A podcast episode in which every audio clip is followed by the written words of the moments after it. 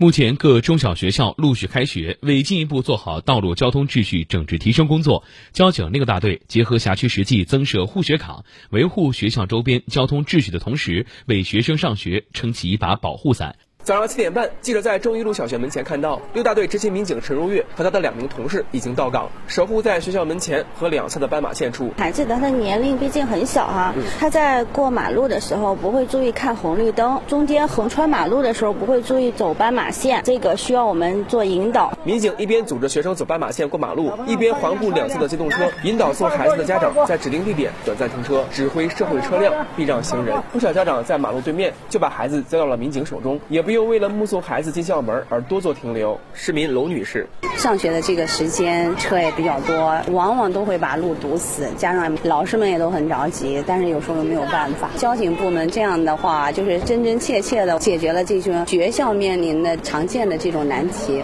据介绍，护学岗是交警六大队落实郑州市防风险、除隐患、保平安、迎大庆专项行动的具体举措，覆盖农业南路、金水东路等严管道路周边的十五所中小学和幼儿园。早晚交通高峰期间，执勤民警还将对校园周边车辆超速行驶、不按规定让行、随意掉头等交通违法行为进行严查严管。对于需要停车送孩子的家长，交警六大队一中队执勤民警张虎建议，把这个车停的离学校门口稍微远一点，因为学校周边这个客观因素在这。所以嘛，我们也不会对这些学生的家长进行处罚。如果面临较为紧急的情况，民警还预留有紧急停靠车位。招呼，学生比较大了，四年级、五年级了，开车开到门口，我们给他们预留了有几个车位，即下即走，让学生在车上都准备好。